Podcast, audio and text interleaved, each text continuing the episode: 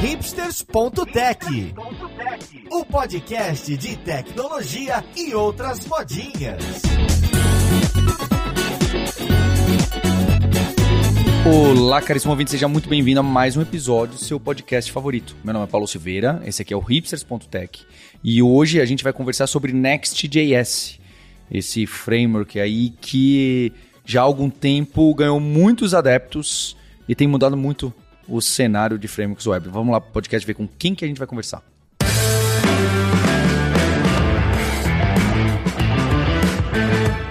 Para a conversa de hoje eu tô aqui com o Vini Neves, que é um dos líderes aqui da escola de front-end da Lura, um dos instrutores que já se tornaram famosos. Tudo bom com você, Vini?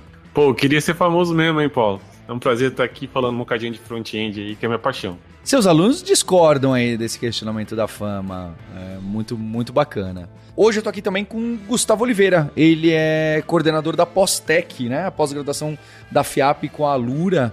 E ele também é engenheiro de software da Hub Lab. Tudo bom com você, Gustavo? Tudo ótimo, Paulo. Olha só, hein? Finalmente estou conseguindo colocar aqui instrutores e professores da Lura e da FIAP, porque tem gente que não sabe que somos a mesma empresa, viu, Gustavo?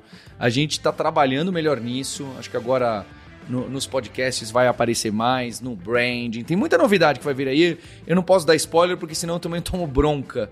Mas vai vir muita novidade aí. Então é muito legal a gente saber também que em uma dessas pós-graduações a gente tem o Next lá na da Full Stack, que foi uma das tecnologias escolhidas. Eu fico contente. E também tô aqui com o nosso co-host, o Mário Deve Soltinho. Fala, Soltinho.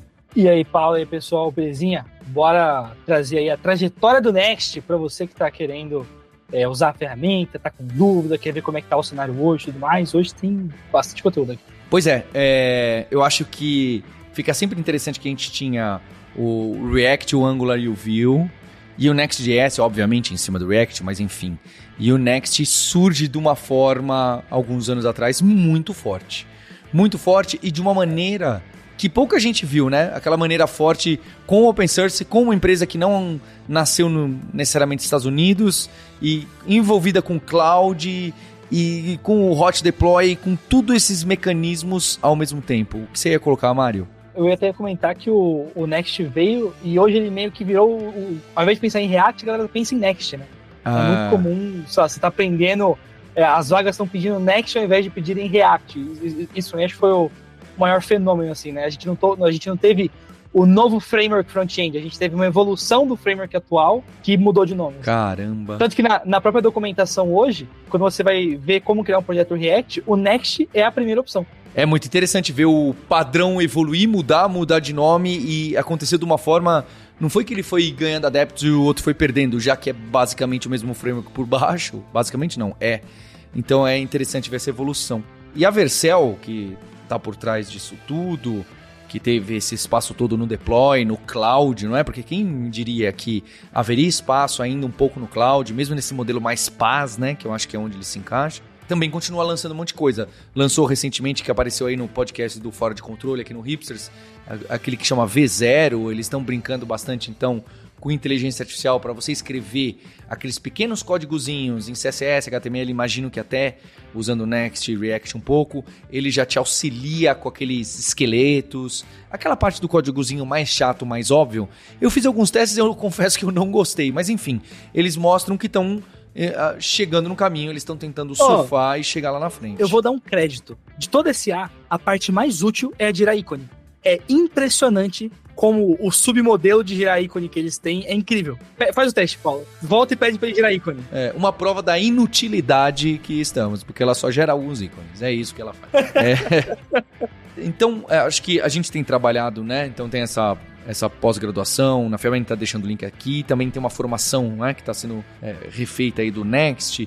Eu queria entender o que, que entra, então, no, no modelo do Next moderno. O que, que a gente aqui, a Lura FIAP também está atento, o que, que o mercado está mostrando bastante, que hoje em dia é o padrão de fato do Next, como as pessoas criam a app, que plugins e que NPMs eles vão dar install, é, o que, que é muito usado, sabe? Porque eu parei no Style Components, tá? Só para deixar aqui para vocês, então, onde eu tô. Então, o que, que acontece? O que, que tem de coisas modernas fáceis ou às vezes nem tão fáceis, tá? Porque ah, para lembrar vocês três aqui, às vezes vocês ficam achando, uou, wow, tem isso aqui que é incrível, mas é incrível para vocês que usam há muitos anos.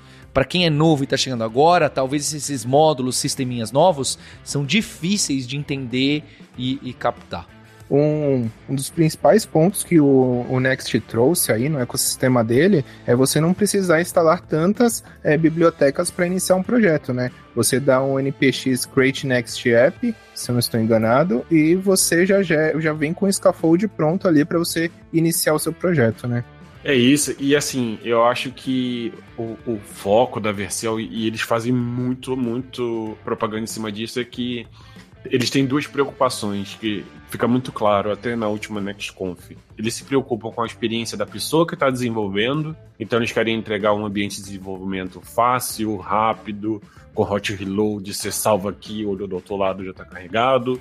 E também cuidam de performance do lado do cliente. Então, a gente começa a construir código React, mais ou menos como a gente tá, já, já escreve no dia a dia, e ele já coloca ali umas camadas de cache, ele faz pre-render, enfim, ele maximiza ali o uso do servidor.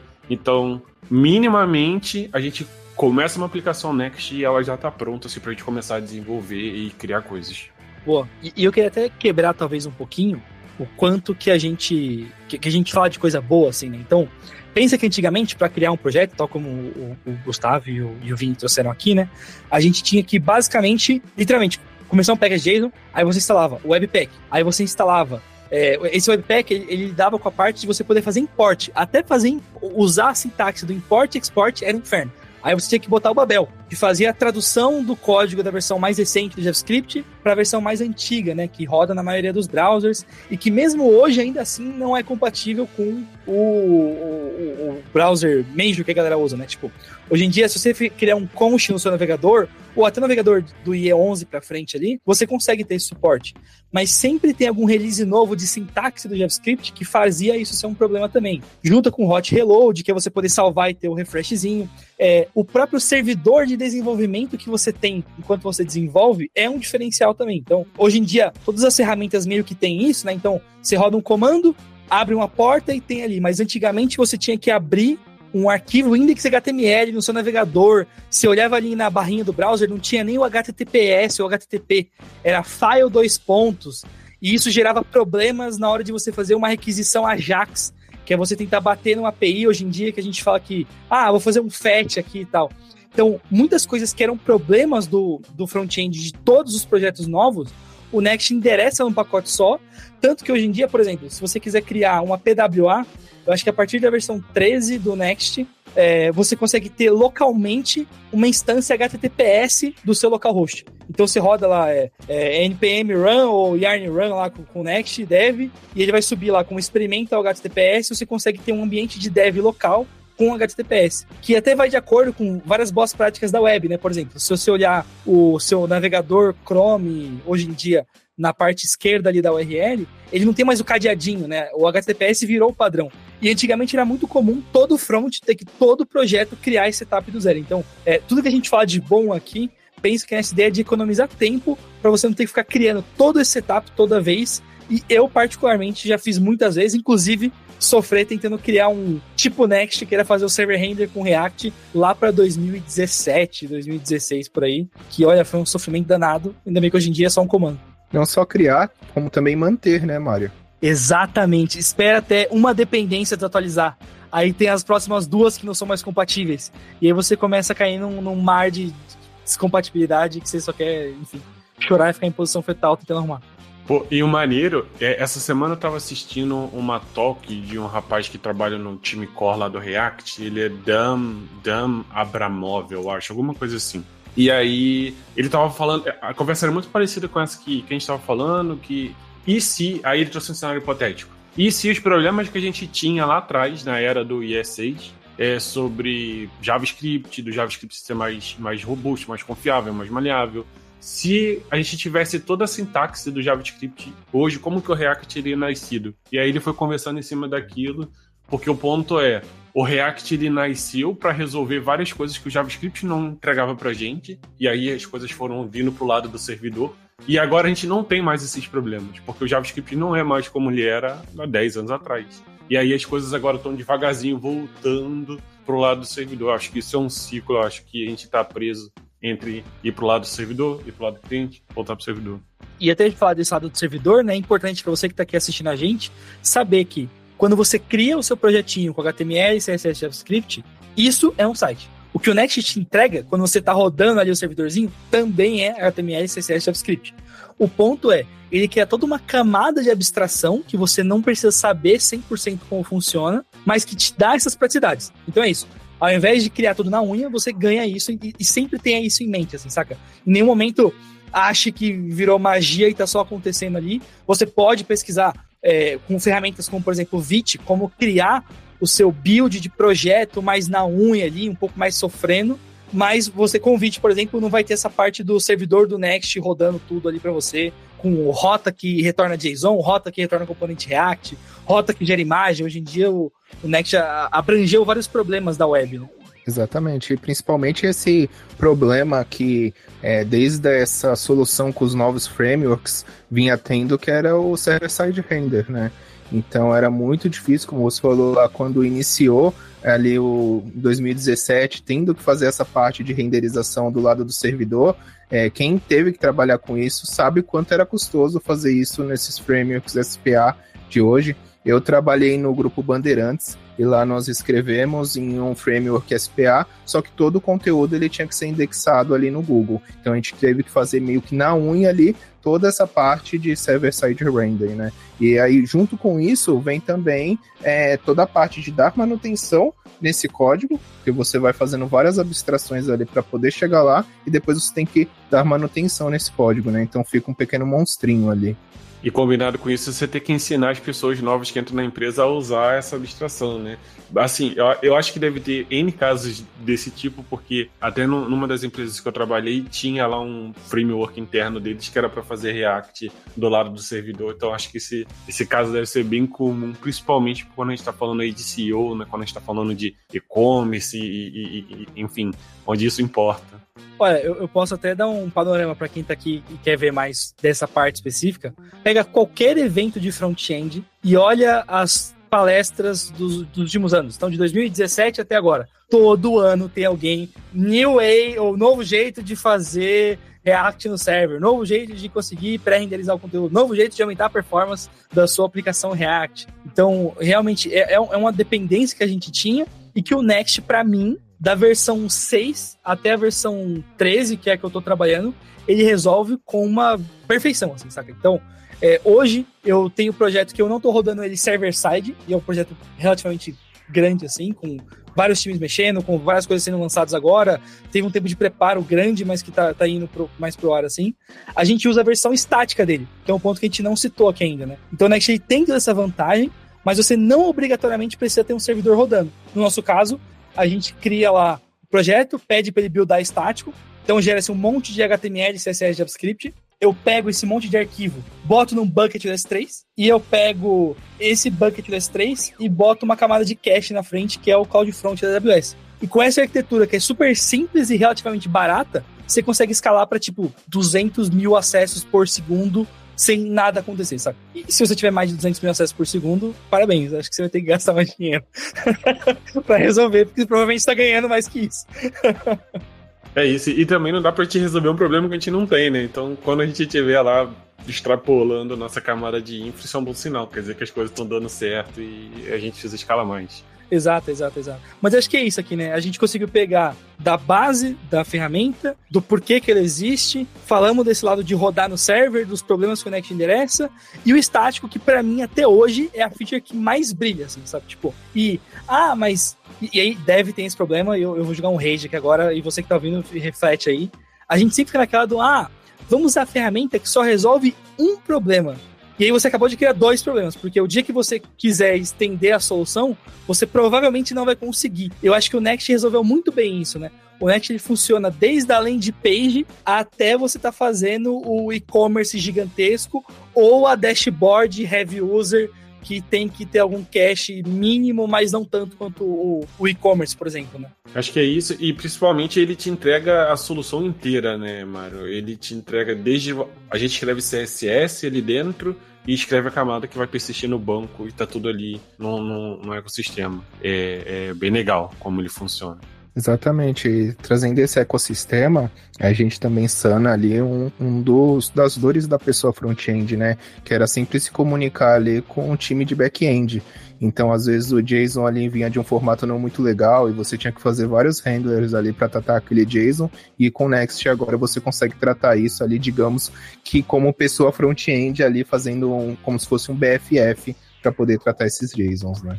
É, e só lembrando para você que está usando o Next em produção, como ele está tudo junto, eu acho que é importante você ter uma cautela que nem, por exemplo, o Gustavo trouxe um caso muito bom. Você pode usar as API routes do Next, né, ou os, ou, os route, os route renders lá, que você consegue pegar um JSON, tratar e, e, e bater na sua própria aplicação, né? E, e tudo do seu lado ali como front-end. Porém, isso tem um custo. Então, lembra que cada feature que você está usando do Next tem um custo em potencial. Então, pensa que por padrão você tem um site cuspindo HTML otimizado com cache do browser e beleza. Quando você usa as API routes, você está pagando por lambda. Então, essa lambda que está exposta, alguém pode tentar fazer algum ataque nela. É, eu já tive um caso, por exemplo, que eu gerei uma conta de mais de 4 mil dólares porque tentaram abusar do endpoint meu. Então, é, e, e, aí você tem, aí você tem que não só usar o Next, mas isso dá um pouco a parte do back-end também. Então, monitoramento, rate limit, a sua aplicação cai ou ela continua rodando se você sofreu um ataque desse, saca? É, você conversar com o pessoal do suporte da AWS, dependendo do seu caso, como que você bota alguma camada de, do WAF da AWS, por exemplo, que é uma parte mais de, de, de segurança que o seu time de InfoSec da sua empresa pode querer ter. Ou se você não tem, só entender mais. No chat da versão mesmo, se você está pagando para usar, como que você previne ter esse tipo de problema de aumentar custo do nada porque você sofreu um ataque, que é um ponto que a gente está passivo, enfim, usando essas ferramentas que são plataforma como serviço, né? Você, tá, você não tem o seu time construindo toda essa infra, tá pagando para usar de alguém, mas você tem que se aprofundar nessa parte também, se você quiser usar esse recurso.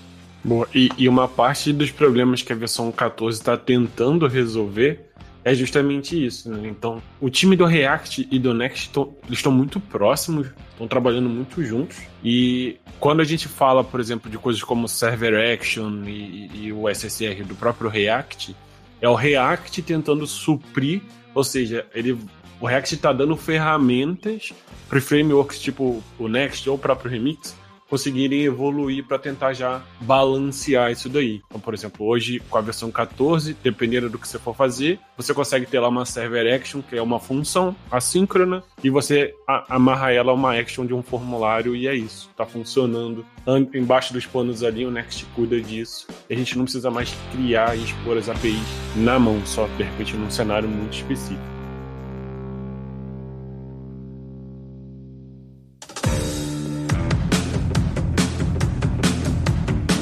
Tudo isso que vocês estão colocando dessas, eu vou chamar de novidades, isso já é o padrão novo, porque eu confesso que aqui vocês foram longe, né, de, de vários em vários pontos. Quando a gente cria a app nova aí, tudo isso é como a gente já deveria. É, deveria é pesado, né? Porque parece que tem uma única forma de criar app. Mas é o padrão que as pessoas no mercado costumam usar se for escrever do zero. E mais ainda, esse monte de scaffold já traz com essa nova roupagem? Ou tudo isso que vocês estão colocando é porque vocês são usuários há, há muito tempo, programadores há muito tempo com essa tecnologia e vocês estão sempre usando o que há de mais moderno e necessariamente não é aquilo que todo mundo usa?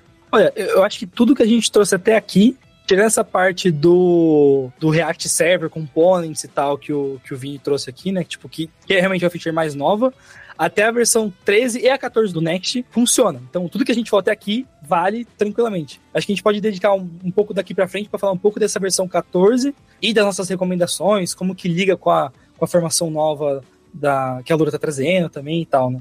Boa, e eu quero abrir o um parênteses aqui, Paulo, que seria um sonho só trabalhar com as coisas modernas e atualizadas. Mas esse é nosso sonho de criança. Quando a gente começou ali a brincar no computador, a gente queria sempre usar o. Né? Tá todo mundo querendo usar o GPT, o cloud que saiu ontem, o banco de dados não relacional que saiu anteontem. Esse, esse sonho continuará sendo sonho, ainda mais nas carreiras mais avançadas, nos sistemas mais complexos e onde tem legado, continuará sendo um sonho. Oh, mas eu, eu, eu é... gostaria de fazer um, um agradecimento aqui, porque ó, acho, outros podcasts de front eu já comentei isso, mas eu trabalho com Next desde a versão 7. E é impressionante como que eu passei por 7, 8, 9, 10, 11, 12, 13. Foram 7 versões, que 6, 7 versões que eu não tive dor de cabeça para subir pra próxima, assim, saca? Tipo, é, é, admirável a consistência do diretório Pages do Next e como que eles conseguiram entregar isso ao longo do tempo, sempre adicionando uma feature e não quebrando as coisas que já tinham, assim, saca? Acho que o nível de planejamento deles foi muito bom, assim, para fazer o diretório Pages. Sim, e, e, o que eu acho que aí entra, e a gente pode começar a falar mais da versão 14 agora, que é onde a gente tem um, um divisor aí na comunidade, que eu acho que entra essa parte de, da integração com o time React. Então, como o React trouxe vários pontos experimentais e o React abraçou isso, a versão 14 está pagando essa conta. Então você tem algumas inconsistências e alguns pequenos bugs. Então a galera tá indo bem devagar nessa transição aí, que é aquele negócio você vai botando o pezinho para ter até onde você vai dar pé antes de fazer o bump da versão. Eu acho que os conceitos e as funcionalidades em si são muito bacanas. Então já está tudo liberado para uso na versão 14. Você pode ir lá e sem ativar nenhum recurso experimental, você já consegue usar as coisas novas de SSR, de Server Action e tudo mais. Mas dependendo de como você vai usar e de quantas pessoas têm usando a sua aplicação, você pode ter alguns problemas aí no meio do caminho. É, eu acho que a gente pode focar, talvez agora no começo, falando das coisas boas e, e, e acho que já posso pedir música fantástica falar Server Action aqui mil vezes. Eu acho que essa é uma das paradas muito legais e foi o que, o, o que gerou aquela piada do, do, do Next e do PHP, que é você criar uma função fazendo um insert no banco e chamar ela no action do formulário, né? igual a gente fazia antigamente com PHP, escrevendo um SQL, fazendo um for e oh, exibindo HTML. Eu, eu, gostaria de fazer um, um, um, um adendo aqui que não só PHP. Quem mexeu com Prime Faces, Prime que Face. na época do JSF, JSF. já fez isso aí. Quem mexeu com, com antes do Blazor, o que, que tinha no era do, do, do AspNet lá para fazer? Era o Razor, era Razor, era ah, Razor. ASP era... clássico. É, é, antes ainda tinha ASP. Ó, todas as linguagens tiveram a sua forma de tentar integrar a interface com o back-end. Não à toa, até 2014 ali, para muitos casos, o front-end era o efeito colateral do back-end, né? A galera viu o front-end só como um detalhe em boa parte das aplicações, do que necessariamente como uma área inteira que deveria estar tendo um destaque ali. Algumas empresas davam importância maior, tipo o Google, tipo o Yahoo, é, o Facebook um pouco já na época assim e tal. Mas o, o front-end ganhar esse espaço e começar a ganhar essa importância fez a galera começar a rever as prioridades de tipo, pô, não é só eu fazer o back-end e vomitar qualquer front-end. Eu tenho que me preocupar com o que está indo para o usuário, como está indo isso, a experiência que eu estou entregando e o back-end compor essa parte, né? E aí são a composição de duas áreas e não uma só jogando a outra. Acho que é por isso até que, pelo menos aqui em Portugal, tem crescido bastante as vagas de full stack. Eu acho que meio que a coisa meio que está voltando, né? Quando eu comecei a trabalhar com, com desenvolvimento de software, não tinha muito isso. Eu acho que o cargo, acho que meu primeiro cargo que eu tinha, eu acho que era o webmaster, se eu não me engano, que eu era trabalhava numa agência de publicidade e, e, tinha que fazer umas paradas tipo chegava de manhã com um, um, um, PSD, uma imagem no Photoshop e tinha que transformar aquilo numa landing page para de tarde, assim, era, era divertido. Mas eu acho que meio que isso está voltando, né? É, acho que isso um pouco oscila, mas hoje meio que faz todo sentido você ter ali é, não, não uma pessoa que é especialista em tudo, mas é que ela consegue trabalhar bem ali em todos os lados, né? Seja escrevendo ali o CSS ou tomando uns cuidados igual o Mário trouxe, que é o quanto que custa eu ter aqui uma rota na minha aplicação Next e quais os problemas de segurança que você pode me trazer. Concordo, Vini, concordo. Meu primeiro cargo como desenvolvedor web, também como pessoa desenvolvedora web, foi web designer. Né? Então, que era exatamente isso, era fazer landing pages ali com HTML, CSS, JavaScript vanilla, digamos assim, né? E de fato, é, a pessoa full stack agora ela tem que tomar cuidado, como você disse aí, porque não basta só também fazer ali o, o front-end, a API E, mas depois tem que se preocupar, como o Mário colocou, o deploy, a observability disso, como que isso vai se comportar ali no servidor, é, eu vou sofrer ataques, eu vou receber muitas requisições, e eu acho que é isso que a pessoa full stack tem que prestar um pouco de atenção agora, né? Entender um pouco de todo o ciclo de vida de desenvolvimento do software. Não só é, imaginar que ser uma pessoa full stack é construir uma API e um front-end, né? Eu até mudaria, que eu acho que assim, e aí sou eu jogando no futuro aqui, a forma que o Next está trazendo para a gente trabalhar e essa evolução do React de trazer. agora sim, ó, não é que o back-end cospe front-end, ó. O front-end tem que ser desse jeito e o back-end tem que ser desse jeito e as preocupações são essas. Então, acho que volta a ter o lance da gente ser, tipo, dev e não full stack ou front-end ou back-end, assim, sabe? Porque mesmo só no front-end você teria que ter, conforme a aplicação cresce, é bom você ter um centro da vida, um Google Analytics, porque você está pegando métricas de produto e métricas de uso da sua aplicação, e você consegue cruzar. É você saber que o dia que você teve mais erros no seu centro, você teve menos vendas no Analytics. E ter alguma forma de facilitar, de instrumentar isso para outras pessoas da empresa conseguirem ter acesso e fazer essas correlações e conseguir priorizar ou não alguma funcionalidade ou alguma tarefa, aquela tarefa que você quer muito fazer como deve, mas que você não consegue explicar para ninguém por que, que deveria priorizar, saca? Tipo, é, é uma coisa que eu vejo cada vez mais aumentando assim. E eu, e eu tô vendo muito nessa linha, assim. Talvez nem, nem front-end nem back-end, sim, é dev. Ó. Se você é dev, você deveria saber isso aqui.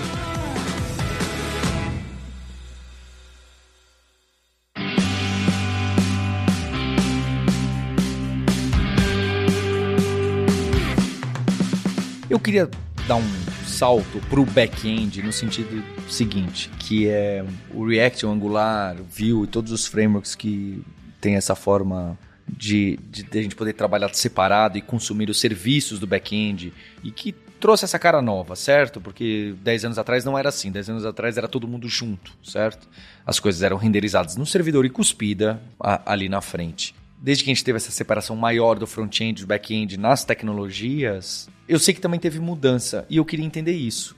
Qual que é uma cara de uma app React Next, ou mesmo Vue Angular, tá? Mas React Next, em relação ao back-end? Porque se for uma aplicação pequenininha e você vai lá nos tutoriais da Vercel, se você for fazer um create rapidinho, tem como ele puxar diretamente de um banco de dados no SQL. Então você basicamente não tem um back-end, certo? Você está meio que diretamente conectado a uma base de dados ou algo que pareça e responda como uma base de dados. Mas normalmente o que a gente tem é um back-end parrudo que responde em JSON na maneira no REST, que hoje em dia ninguém mais fala REST, e tem essa carinha. Mas eu queria saber quais são essas variações hoje. É assim mesmo? Ou, ou o GraphQL se tornou obrigatório ou não? Ou olha, não, tem backends clássicos que nem JSON é e ele puxa assim mesmo? Ou tem muita gente usando direto na base de dados porque a gente usa aqueles sisteminhas de bancos de dados as a service ou qualquer coisa do gênero lá que você configura a tabela?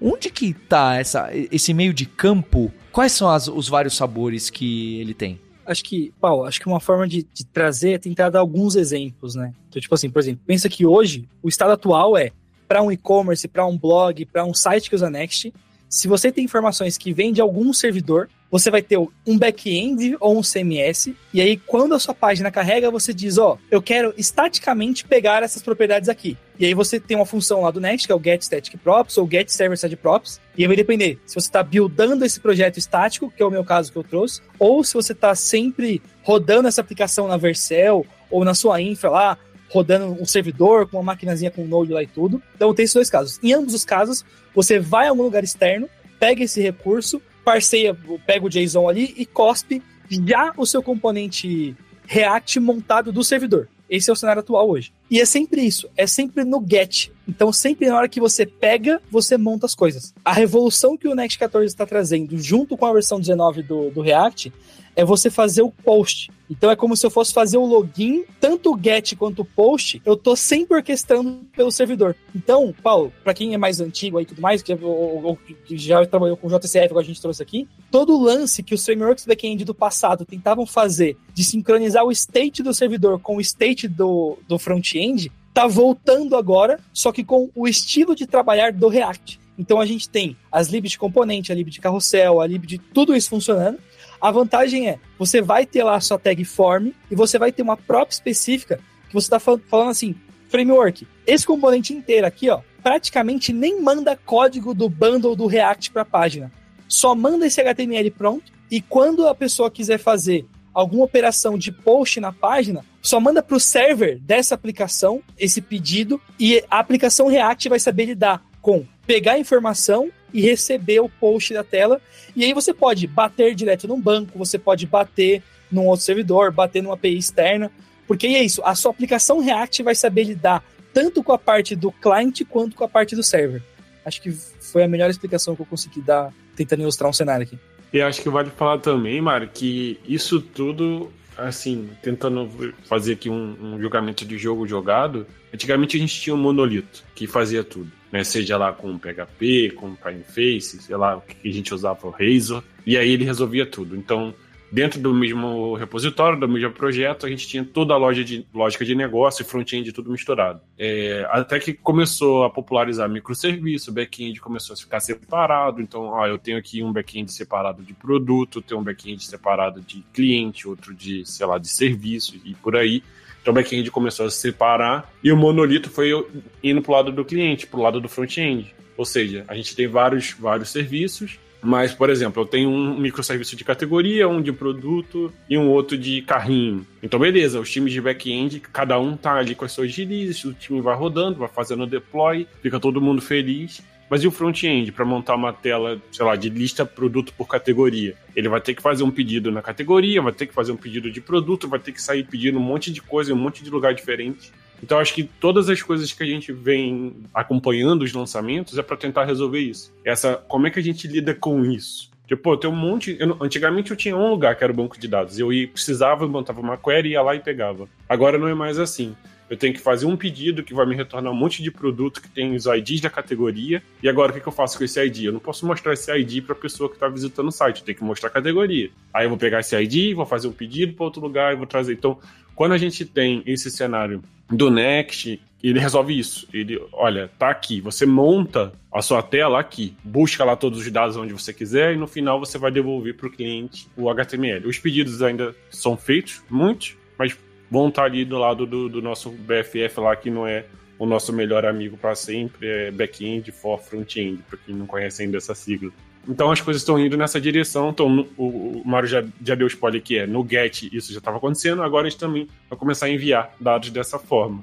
Basicamente, o que, que o React e o, e o Next estão tentando fazer? Hoje a gente tem uma função, uma função JavaScript normal, assíncrona, e a gente vai lá e linka ela numa action de um formulário, por exemplo. Ah, quando alguém submeter, eu quero executar essa função. O que eles estão desenvolvendo e aprimorando é passar de forma com que quando chega no cliente e aquele formulário seja submetido, o navegador saiba o que fazer. Né? Não, não dá para a gente passar a função. A função está do lado do servidor. O navegador não vai conhecer aquela função, ele não vai conseguir executar aquele código, não vai ter acesso ao banco, nada. Então, a Server Action é meio que isso. É, é um meio termo entre você ter a função já direto ali no, no na aplicação Next, no, na remix que seja, e aí o front-end envia os dados e fica tudo vinculado. Acho que esse é o, é o grande, é o big deal da vez. É, eu acredito também puxando aí, Vini, é, você entra naquele ponto do partial hydratation, né? Que é você hidratar pequenas partes ali do, do seu front-end. Saber ali o que tá, vai ser executado no server, o que, que vai ser executado no client. Então, é, de fato, é um no, uma nova forma de se trabalhar, né?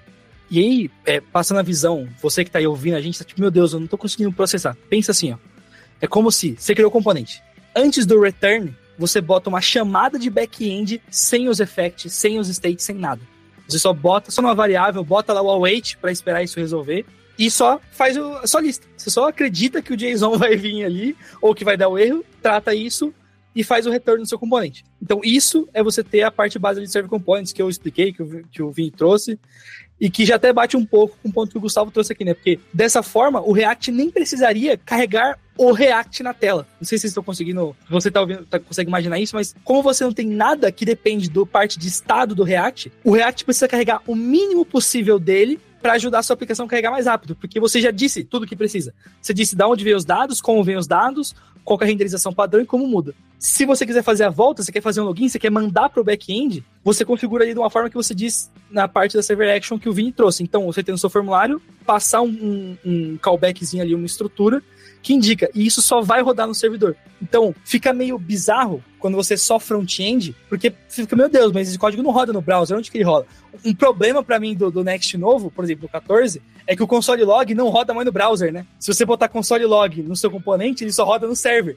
E isso buga a cabeça da pessoa. Mas é porque o paradigma muda. É como se, por padrão, você estivesse desenvolvendo React no lado do servidor. E acho que esse é o ponto que começa a fechar mais. E quando você for olhar a documentação do Next, presta atenção nisso.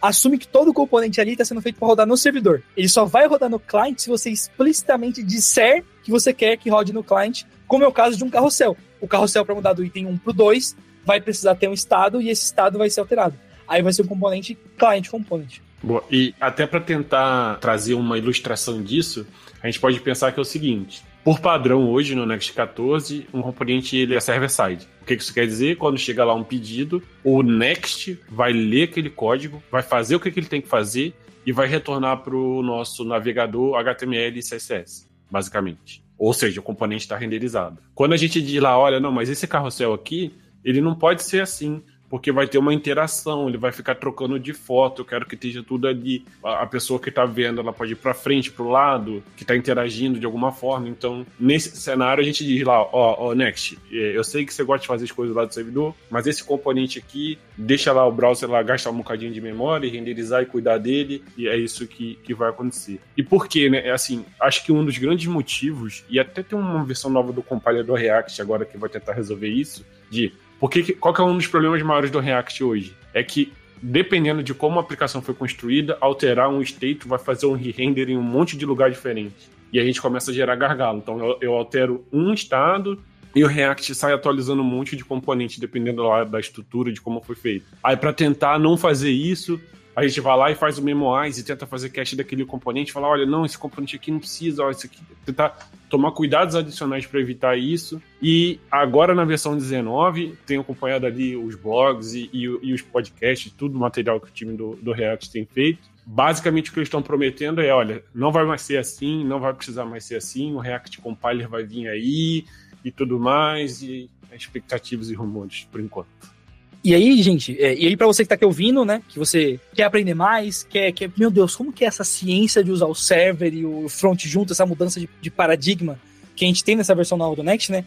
Lembrando que você ainda consegue codar do jeito que você sabe hoje. É só você indicar lá que o componente é um use client, que ele está rodando só no client, e a sua aplicação inteira vai rodar ignorando toda essa última parte que a gente explicou aqui. O único adendo que eu faria é: se você for usar isso hoje na sua empresa, lembre-se que, por mais que o Next tenha aberto para todo mundo usar, ainda está meio experimental. Então, eu, Mário, diria que você talvez não deveria botar isso em produção para valer assim. Se você quiser botar, quiser comprar os riscos, quiser descobrir as coisas, quiser viver perigosamente, quiser ficar 5 e meia da manhã resolvendo algum bug que pode estar explodindo em algum usuário que você não sabe por quê, manda bala. Mas a minha indicação seria: comece a experimentar. Pega o projeto que você tem hoje, tenta portar para essa versão nova, tenta ver os bugs que vão acontecer, tenta ver alguma coisa que você vai descobrir ali, tenta aprender. E uma vez que você aprende, vai acompanhando, abre lá, GitHub, vers, é, GitHub versão Next, olha as issues, olha os problemas que as pessoas estão reportando, os problemas que estão acontecendo, reporta os problemas que você encontrar. Isso é uma ótima forma de contribuir com o open source, mil vezes melhor do que ficar abrindo PR. Melhor do que ficar fazendo PR é você ajudar o mundo inteiro a resolver um bug que você descobriu e você conseguiu passar como simular ele assim. Acho que esse é meu pedido para quem vai usar essa nova versão nesse momento de transição, né? É uma parte da história que a gente está transicionando de um cenário e, enfim, toda transição tem um período de adaptação, a gente está no período de adaptação agora. É isso, e é aquilo que nós entramos, né, Mário? O seu problema ou a sua dúvida pode ser a dúvida e o problema de outras pessoas. E falando de Next a nível global, então, uma comunidade do mundo todo tentando resolver o mesmo problema vai ser muito mais rápido que você sozinho, né? Perfeitamente. É isso, e fazer aquele, aquilo com muito cuidado, né? Porque quando a gente está usando essas versões que ainda não estão 100% estáveis, a gente pode às vezes ficar procurando um bug no nosso código, tentar procurando alguma coisa que a gente fez de errado, e porque a gente normalmente tende a confiar que o React e o Next não vão sacanear a gente. Nesse cenário, se você quer ser um early bird aí, quer sair na frente, quer, não, mas eu quero lançar a versão top, Shining que saiu, beleza, força, cada escolha é uma renúncia, né? Eu prefiro ter em paz na sexta-feira à noite. Exato, eu, eu sou time paz. Eu, particularmente, só vou, assim, vou dar o meu cenário aqui. Mário, você vai atualizar? Eu só vou atualizar quando tiver, sei lá, no 16, tá ligado? Tipo, eu vou esperar pelo menos os dois releases estáveis para cogitar ver. Porém, eu tô estudando desde agora, porque eu não posso só aprender lá na frente. Eu tenho que aprender desde agora. Às vezes pegar os bugs te ajuda a entender como as coisas estão rodando, coisas que você pode otimizar e tal. Então acho que é isso assim. É saber separar o seu estudo e evolução profissional do que você está entregando para seus usuários no dia a dia. Isso aqui acho que é a melhor coisa que todo dev deveria saber. Vou deixar os links aqui também citados, também pro Instagram do Vini, pro YouTube do Mário, que fala muito desse assunto. Vamos ver se o Gustavo também tem link pra gente. Além da pós-graduação da Lura com a FIAP, do Full Stack e dessa formação nova aí que tá para sair, já saiu. Tudo depende muito da data do podcast, que é sempre um mistério. Então fica um agradecimento ao Soutinho, ao Gustavo e ao Vini e a você pelo download, pelas estrelinhas aí na Apple, no joinha no Spotify, por compartilhar esse episódio. E a gente tem um compromisso na próxima terça-feira. Hipsters, abraços, tchau. Se você realmente gosta de entender o que está por trás da tecnologia, o que está por trás dos fenômenos que a gente estuda, você realmente deve fazer parte do Alura Verso. Então, vem fazer parte dessa comunidade de nerds, hipsters e devs que tem paixão por tecnologia. Para unir essa comunidade, eu mantenho uma newsletter que eu escrevo toda semana lá em alura.com.br barra imersão, totalmente gratuita, e eu trago diversas reflexões sobre esse mercado de trabalho, sobre o profissional em ter essa questão de especialização versus generalização, que a gente trata também muito na Alura, nos podcasts e todo o universo que a Alura está por trás e está construindo de conteúdo gratuito para a comunidade de tecnologia. Vai lá se inscrever em alura.com.br barra imersão. Estou esperando você. Este podcast foi produzido pela Alura. Mergulhe em tecnologia. E Faculdade FIAP. Let's Rock the Future. Edição Rede Gigahertz de Podcasts.